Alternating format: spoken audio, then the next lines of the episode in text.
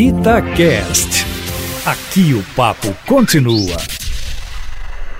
Bom dia. Pois é, os governadores estão se apressando em declarar também estado de calamidade, depois que o presidente Bolsonaro fez esse, eh, eh, essa proposta de calamidade que já está sendo aprovada na Câmara e no Senado. Isso significa recursos livres para combater essa pandemia que chegou ao Brasil. Mas também há o risco de se gastar demais, se ultrapassar, porque agora não tem mais limite imposto pela lei, aqueles limites impostos eh, no orçamento, além do qual o governante é acusado de crime de responsabilidade. Então há um perigo nisso. Tem que haver uma dosagem muito grande. Vai sair uma medida provisória permitindo aí a, a negociação, acordo trabalhista entre patrão e empregados para flexibilizar os horários, a não ida ao trabalho, trabalhar em casa. Além disso, a gente está vendo aí que o governo baixou o juro básico muito além do que se esperava, está em 3,75 agora ao ano,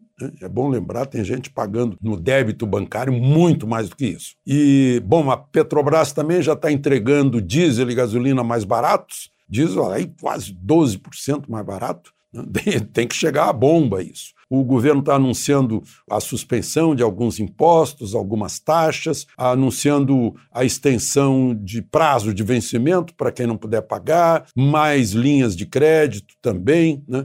Então, ah, tudo isso é muito bom, mas tem limite porque o dinheiro não cai do céu. O dinheiro vem do trabalho, da produção. O dinheiro do governo vem da arrecadação. E que se não houver atividade econômica, não há arrecadação. Aí para tudo, inclusive não há recursos para sustentar a saúde as campanhas de saúde. Então é preciso dosar muito bem isso. A gente tem que tomar muito cuidado com as gerações de risco, os mais velhos, os mais idosos, aqueles que sofrem de doenças crônicas, mas temos que pensar na nossa força de trabalho jovem. Por exemplo, o agro não precisa parar, nunca parou, aliás, né? para produzir alimentos, porque sem alimentos as pessoas se enfraquecem para combater o vírus nos seus corpos. Tudo isso. Agora temos mais mortes, inclusive inclusive numa, no Rio de Janeiro, uma empregada doméstica que teve contato com a patroa que veio da Itália e que depois do contato descobriu-se positiva para o coronavírus. Foi fulminante nessa empregada doméstica que tinha também diabetes e hipertensão como aquele primeiro